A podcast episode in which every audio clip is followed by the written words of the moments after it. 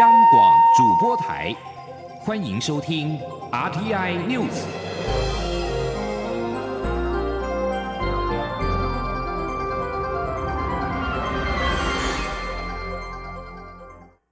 各位好，我是主播王玉伟，欢迎收听这节央广主播台提供给您的 RTI News 新闻。首先带您关注。香港局势不断升高，外交部今天表示，看到香港政报警察进入中文大学镇压学生，我们都很痛心，心情非常沉重，因此要呼吁国际社会站出来关心香港，支持香港挺自由、真民主，维护香港的人权。前天记者王兆坤的采访报道。外交部发言人欧江安表示。外长吴钊燮已指示外交部的同仁要全力协助陆委会、教育部等相关单位，将在香港的台湾留学生平安送回台湾。欧江安指出，外交部对香港局势感到痛心，香港仅有的自由与法治正被威权暴力侵蚀。台湾站在抵抗威权的最前线，会更坚守民主自由价值。欧江安说。呼吁这个港府跟中方呢要悬崖勒马，不要一错再错呢，而且是用这个暴力来回应香港人民的一个心声。陆委会表示，在港台湾学生大约一千零二十一人，除香港中文大学外，香港城市大学、香港理工大学、香港科技大学等校都有台生陆续返台，其他各校自行返台的学生，如果有需要协处的事项。驻港办事处一定会全力提供协助。中央广播电台记者王兆坤台北采访报道。因应香港反送中抗争延伸到大学校园，教育部长潘文忠今天表示，昨天已经有七十一名在港台生搭机返国。教育部与陆委会已经成立专案小组，只要学生有回台的需求，都会尽快安排返台。教育部也联系国内各大学，返台学生可以选择随班暂时复读，或者留在台湾完成学业，让学习不会中断。前天记者陈国伟的采访报道：香港大学校园发生严重的警民冲突，也引爆留学生返国潮。教育部长潘文忠表示，为了要确保在港台生的安全，教育部与陆委会已经成立在港台生协处专案小组。对于后续，呃，教育部也跟陆委会。呃，持续透过呃驻港的单位啊，来联系安排啊，只要学生要返台，我们都会呃来顺利的呃做呃更多的这些安排哈，让他们能够尽快也顺利的。呃，返回台湾。潘文中提到，在港台生返台后，可以视需求到国内各大学随班复读、选修学分，或展开下学期转回台湾学校的升学准备。他强调，无论这群学生之后选择在香港继续就学，或改在台湾完成学业，教育部都会与国内各大学共同支持及协助学生，让相关学习能够顺利衔接。教育部表示，在港台生返国后，如果有学习衔接及协处事宜等需求，可以拨打零二七七三六六七零三七七三六六七零三，或是想转学回台或研修学分，可以拨打零二七七三六五八七四零二七七三六五八七四。中央广播电台记者陈国伟台北采访报道。而在香港情势方面，从十一号开始，香港多所大学学生响应三罢，学生在校内与警方发生严重冲突。而到了今天上午，理工大学仍有数百人在校内与警方对峙，并且以杂物瘫痪海底隧道交通。目前以中文大学、理工大学和城市大学的冲突最为严重。今天上午，警方还一度向理工大学校内发射催泪弹。另外，香港中文大学气氛依旧紧绷。台湾与中国大陆的学生从昨天就开始撤退。另外一方面，校园仍有许多学生留守。学生会指出，中大学生在运动场进行体能训练，但是从照片中可以看到，戴口罩的学生练习的是扔纸保特瓶的动作，像是在练习抗议行动。而在香港政府当局方面，香港的抗争情势。经过港媒报道指出，港府在昨天深夜召开司局长至礼宾府开会，会议曾经商讨取消宵禁令，而外传的警方提升武力和取消区议会选举，在会议当中也有提到。报道指出，港府对于实施宵禁令的最大顾虑是令国际投资者感到害怕。而在区议会选举方面，报道引述建制派人士指出，北京近日仍在为选举大力动员，研究策略，不像是会取消选举的迹象。但是，该名建制派人士也指出，现在时局变得太快，没有人能够说得准。而对于香港在许多大学校园发生了警民冲突，美国国会及行政部门中国问题委员会在十三号发表声明，谴责港府过度使用武力，并且呼吁中国当心破坏香港自治的可能后果，像是面临美国及国际的制裁。这份声明是由美国国会及行政部门中国问题委员会 （CECC） 主席民主党籍众议员麦高文，以及 CECC 共同主席共和党籍参议员卢比欧在十三号联合发出声明，指出攻击香港区议会候选人以及威胁取消本月二十四号的区议会选举，只会加深香港人民的不满，并且显示港府已经受到北京完全控制。欧盟对外事务部在十三号也表示，驻港机构正在密切关注欧洲学生在香港的情势，并且强调香港十一月二十四号的区议会选举应该要如期举行，这是攸关民主的重要讯号。据将焦点转回国内政坛。国民党不分区立委名单在昨天正式出炉之后，党内青壮派议员罗志强、游淑慧等人从昨天晚间彻夜静坐在党中央外，希望党主席吴敦义重新提名。吴敦义在今天上午到党部门口探视静坐的议员，他表示中常会已经通过名单，不可能再调整。他并且强调自己担任党主席不是为了享受，既然承担这份工作，就一定要节制尽忠。今天央广记者刘品熙的采访报道：国民党不分区立委名单引发外界批评，认为分赃酬庸痕迹明显，也招致党内反弹。不满名单没有纳入青壮派，而且党主席吴敦义排在第十名安全名单内，没有展现国民党冲刺国会过半的决心与勇气。国民党中常会十三号下午通过名单后，党内青壮派议员包括罗志强、刘淑慧、徐宏庭等人，十三号晚间在党中央门口彻夜静坐，希望吴敦义回心转意，重提不分区，也呼吁十六号召开的中央委员会否决这份名单。吴敦义十四号上午出面与这些议员沟通，罗志强当面向吴敦义表示，外界对这份名单有很大的批评声浪。他希望吴敦义能够排在第十五名。如果届时能够拿到十五席，就代表国民党在国会取得过半席次。他一定会支持吴敦义角逐立法院长。但吴敦义现在摆在第十名，外界的解读就是认为国民党认输，自认国会无法过半。对此，吴敦义表示。中常会已经通过名单，不可能再调整。不分区立委提名作业无法做到让每个人都满意，他没有对不起任何人。他说：“如果主席，我觉得您的您的名单的序能够往不分区的边缘调，已经不可能了，因为中常会已经通过，我不能自作聪明，你了解吗？如果我跟以前都排第一，那我就不好意思。”我本来是准备地方，我以前就讲过七八九嘛，我说我会七八九，而且党的主席、两位副主席，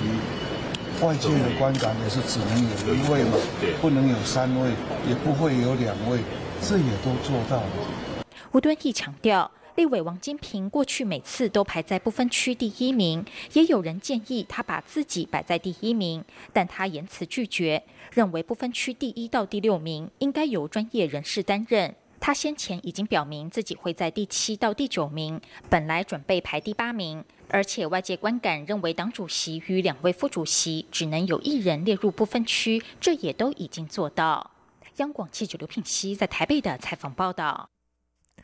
国民党副总统参选人张善政今天上午接受媒体专访，对于国民党通过的不分区名单，张善政透露，国政顾问团相当失望，并认为国民党主席吴敦义应该排在第十五名，以展现企图心与气度。至于不分区名单不够年轻化，张善政则说，未来如果执政，将延揽年轻的明日之星入阁，在行政体系补足国会的不足。前天记者欧阳梦平的采访报道。国民党十三号通过的不分区名单受到许多批评，其中国民党主席吴敦义排在第十列安全名单中，也受到许多质疑。国民党副总统参选人张善政十四号上午受访时坦承，国政顾问团对这份名单相当失望，并认为吴敦义排在第十五名会最漂亮。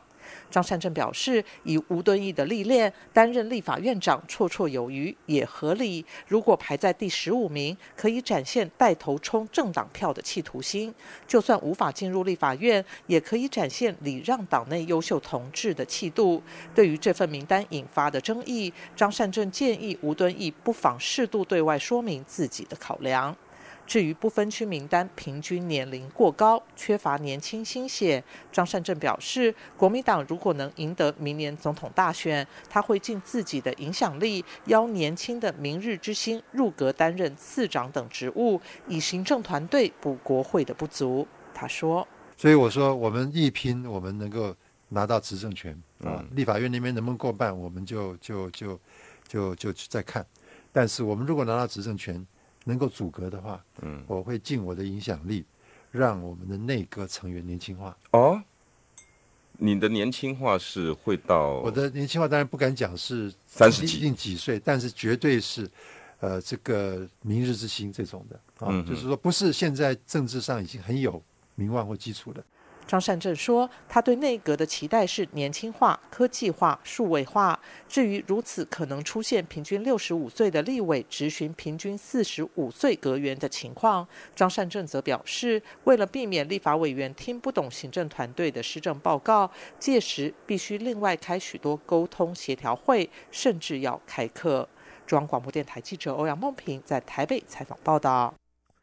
另外，张善政在今天专访之后接受媒体访问时重申，国民党不分区立委名单让国政顾问团感到失望。他甚至对顾问团成员说：“总统选举和不分区立委名单切割，优先次序是让韩国瑜能够选上。”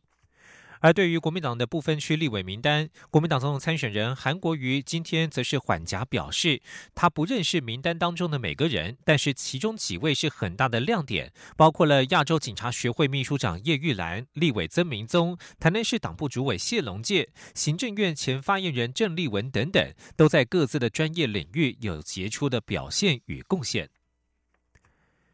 中选会将在十八号受理总统、副总统选举候选人登记。蔡英文总统连任办公室发言人阮昭雄、严若芳与廖泰祥今天上午前往中选会领表。阮昭雄表示，蔡总统的副手人选一定会在最佳时机提出最佳搭档，这一两天就会对外公开。对于外界关注的蔡总统副手人选，阮昭雄受访表示，蔡总统一再重申会在最佳时机提出最佳搭档，全力以赴争取民众支持，寻求连任。至于到底何时会公布副手的人选，阮昭雄表示，这一两天就会对外公开。而绿党在今天也提出了五名不分区立委的名单，医师邓惠文名列第一，其后依序是绿党创党召集人高成言、桃园市议员王浩宇、律师李金奇以及台湾农业站创办人张佑甫。绿党指出有信心能够拿下两席。传出医师邓慧文原本名列时代力量不分区提名第一，绿党表示与时代力量差不多时间接触邓慧文，也持续沟通，但是绿党有邓慧文从学生时代就认识的人，理念相近，因此他选择与绿党一起努力。据将焦点转到国外的政坛，美国联邦众议院针对美国总统川普乌克兰电话门弹劾调查的公开听证会在十三号正式展开。美国驻乌克兰大使泰勒以及负责乌克兰事务的副助理国务卿肯特都出席作证。这将是川普上任三年以来最严峻的挑战。这场听证会主要在于证明川普是否滥用总统职权，施压乌克兰总统泽伦斯基调查前美国副总统拜登之子杭特。证人泰勒首度透露，有官员听到川普问起乌克兰对他政敌拜登进行调查的状况，这正是弹劾案的关键。泰勒指出，川普给人的感觉是他关心对自己对手的调查更胜于美国与乌克兰的关系。另外，他也表示，川普的私人律师朱利安尼透过非正规管道促使乌克兰调查拜登父子，而这种非正规行动破坏了美国的正式外交政策。川普则是批评这是猎巫行动，并且表示他自己太忙了，没有时间看听证会的电视转播。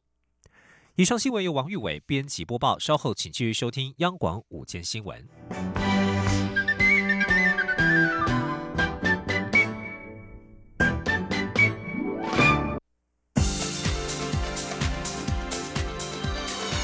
这里是中央广播电台，台湾之音，欢迎继续收听新闻。听众朋友您好，我是张顺祥，欢迎您继续收听新闻。国际桌球总会十三号公布二零一九年球星颁奖典礼部分的入围名单。桌球神童林云如入围最佳男运动员，是继郑怡静之后史上第二位入围年度最佳运动员的台湾球员。郑怡静是在二零一七年入围最佳女运动员，可惜最后不敌中国选手丁宁，跟讲座擦肩而过。十八岁的林昀儒目前男单世界排名第十，是史上最年轻打进到世界排名前十的台湾男选手。他今年多次在国际级的赛事大放异彩，不仅夺下阿曼挑战赛、捷克公开赛跟 T2 钻石赛马来西亚站的冠军，并且联手郑怡静摘下了中国香港阿曼公开赛的混双冠军。今年入围最佳男运动员的选手还包括有中国的名将马龙、许昕。国际航空运输协会台北训练中心今天揭幕，成为北京、上海、香港之后北亚地区第四个培训中心。央广记者吴丽君的采访报道。台湾因政治因素无法加入国际民航组织 ICAO，不过由全球一百二十个国家、两百九十家航空公司组成的非政府组织——国际航空运输协会 （IATA） 看准台湾航空运输业的实力，特别来台北设立训练中心，成为继北京、上海、香港、首尔及新加坡之后亚洲第六个、全球第三十个训练中心。IATA 北亚。区副总裁马涛十四号在台北训练中心揭幕仪式上指出，去年全球航空运输量已达四十二亿人次，未来二十年更将成倍数成长。为此，提升航空从业人员的专业技能就异行重要。他也期许透过北亚第四个训练中心的成立，让航空运输业更加安全可靠。马涛说。在未来的二十年里，我们预测全球航空运输量将会有成倍的增长，航空运输企业也将会创造出额外的四百八十万个就业岗位。其中，在很多专业领域，对专业技能员工的需求也会变得越来越重要。国际航协在台北设立培训中心，希望能够方便大家参加国际航协的培训课程。我们也希望借助台北培训中心，能更有效地为航空运输企业培养专业人才。使我们的行业更加安全可靠。艾亚塔每年培训学员超过十万名，领域涵盖空地勤以及危险物品的输送等。台北训练中心成立后，包括华航、长荣航空、桃园机场公司，甚至航空货运承揽业者，将可省下不少机票及旅费，在国内完成艾亚塔的专业训练，并及时与国际规范。接轨。中央广播电台记者吴丽君在台北采访报道。台湾中油公司参与澳大利亚普路福士液化天然气开发案分配到的第一船液化天然气，日前运抵高雄之后，中油今天举办了庆祝典礼，并且强调，进入二零二一年生产的高峰期之后，依照分配的比例，预估每年可以分得液化天然气、液化石油气等，大概是两百八十万桶油当量。自有油气比例将会增百分之一。记者郑祥云、谢嘉欣的采访报道。中油公司参与普路服饰液化天然气开发案，与荷兰、日本、韩国等国企业共同在西澳开发天然气。自二零一八年十二月开井生产后，第一批分配到的液化天然气已经在今年十一月十二号运抵高雄永安港，为中油新南向写下新页。中油董事长郭家瑞说：“那它所代表的是一个中油首传海外自产。”字体，哦，这样的一个意义，那也代表着我们整个新南向的一个政策呢。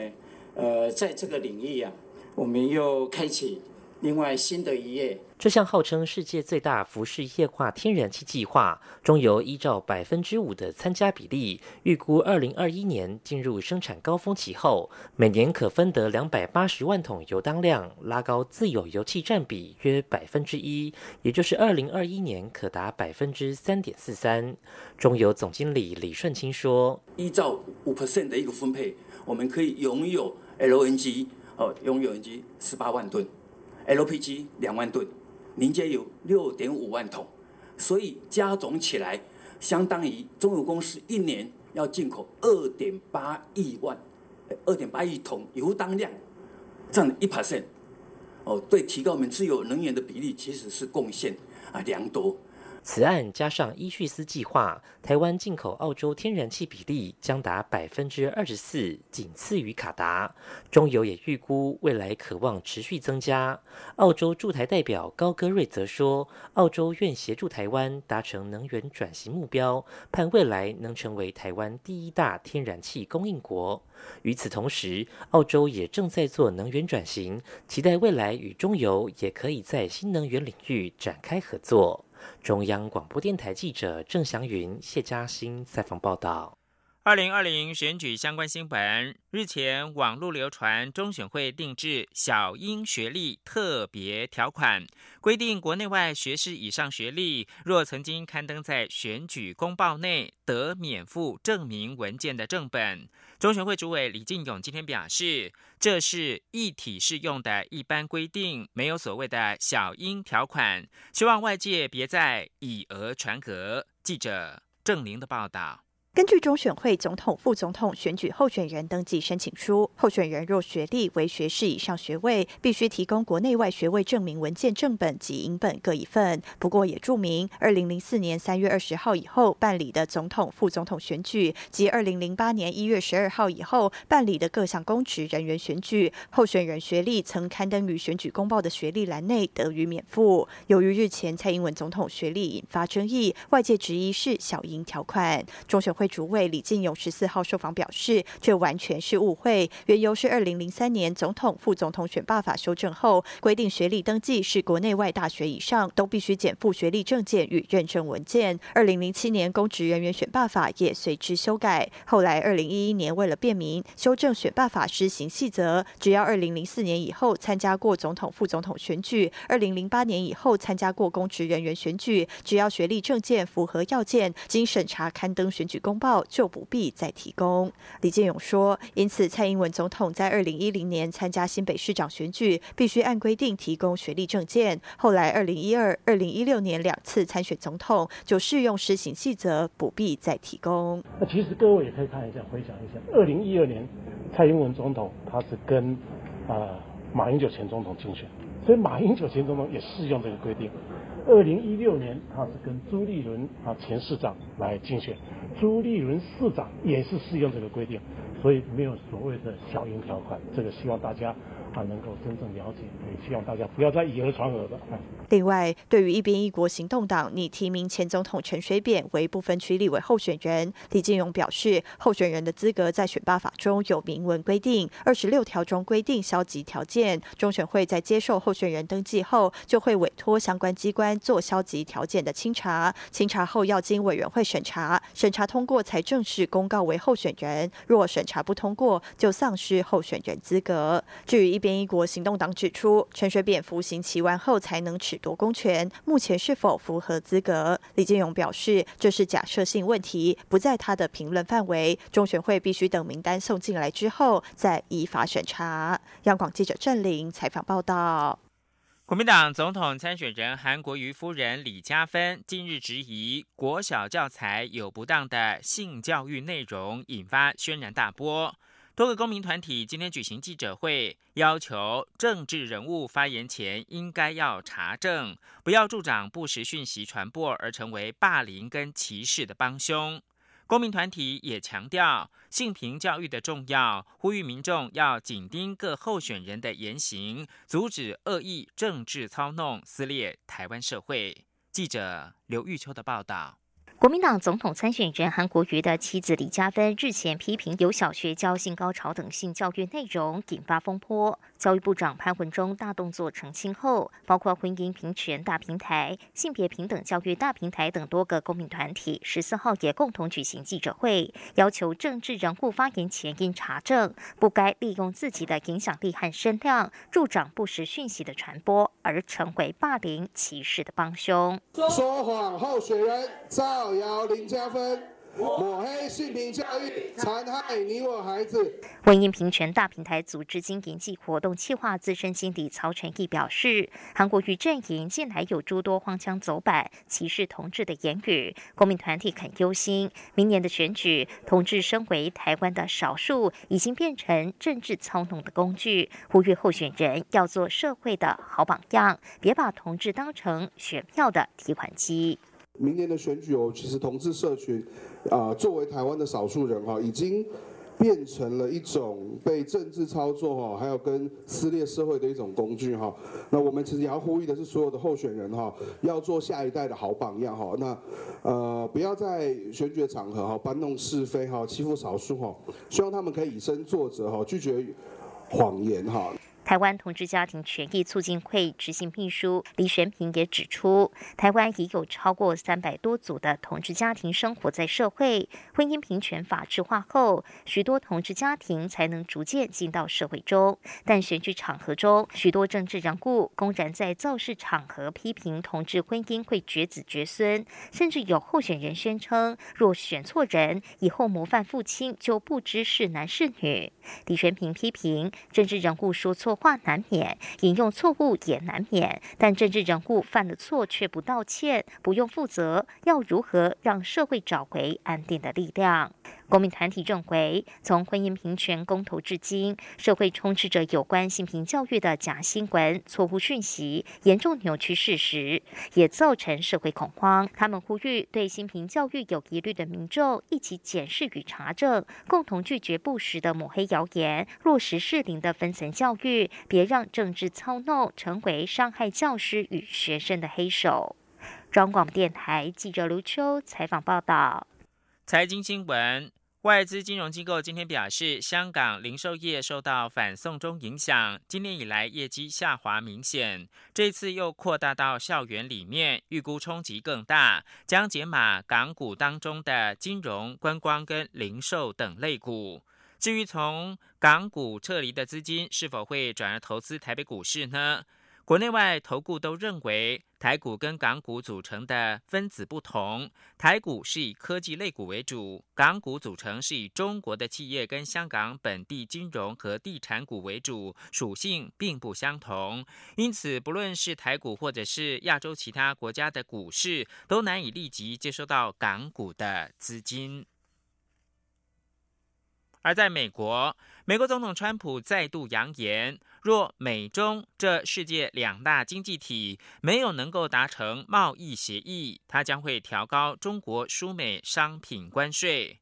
受川普言论的影响，亚洲股市、欧洲股市跟美国股市十三号早盘都受挫。路透社报道，川普扬言调高关税是指先前宣布定在十二月十五号生效，对中国输美价值一千五百六十亿美元消费商品加征百分之十五的关税。这可能对常作为礼品的电玩主机、电脑显示器、耶诞节装饰等买气造成影响。知情人士透露，美国跟中国的贸易谈判因为农产品采购问题遭遇到障碍，关键在于中方不希望协议看来一面的导向对美国有利。最后提供给您是日经新闻报道，通讯软体 Line 有意跟日本入口网站雅虎日本合并，整并之后的新公司将有超过一亿的用户。Line 今天回应，持续评估各种提升企业价值的机会，关于此并购案尚未做出任何的决议。报道表示，这项合并案将创造出拥有超过一亿用户的超大型平台，横跨了金融、电商及其他服务。合并之后，公司营收可能会超过乐天跟日本网络公司，将重塑日本数位市场的版图，也将为美国跟中国的网络集团带来更大的竞争。以上新闻由张顺祥编辑播报，谢谢收听。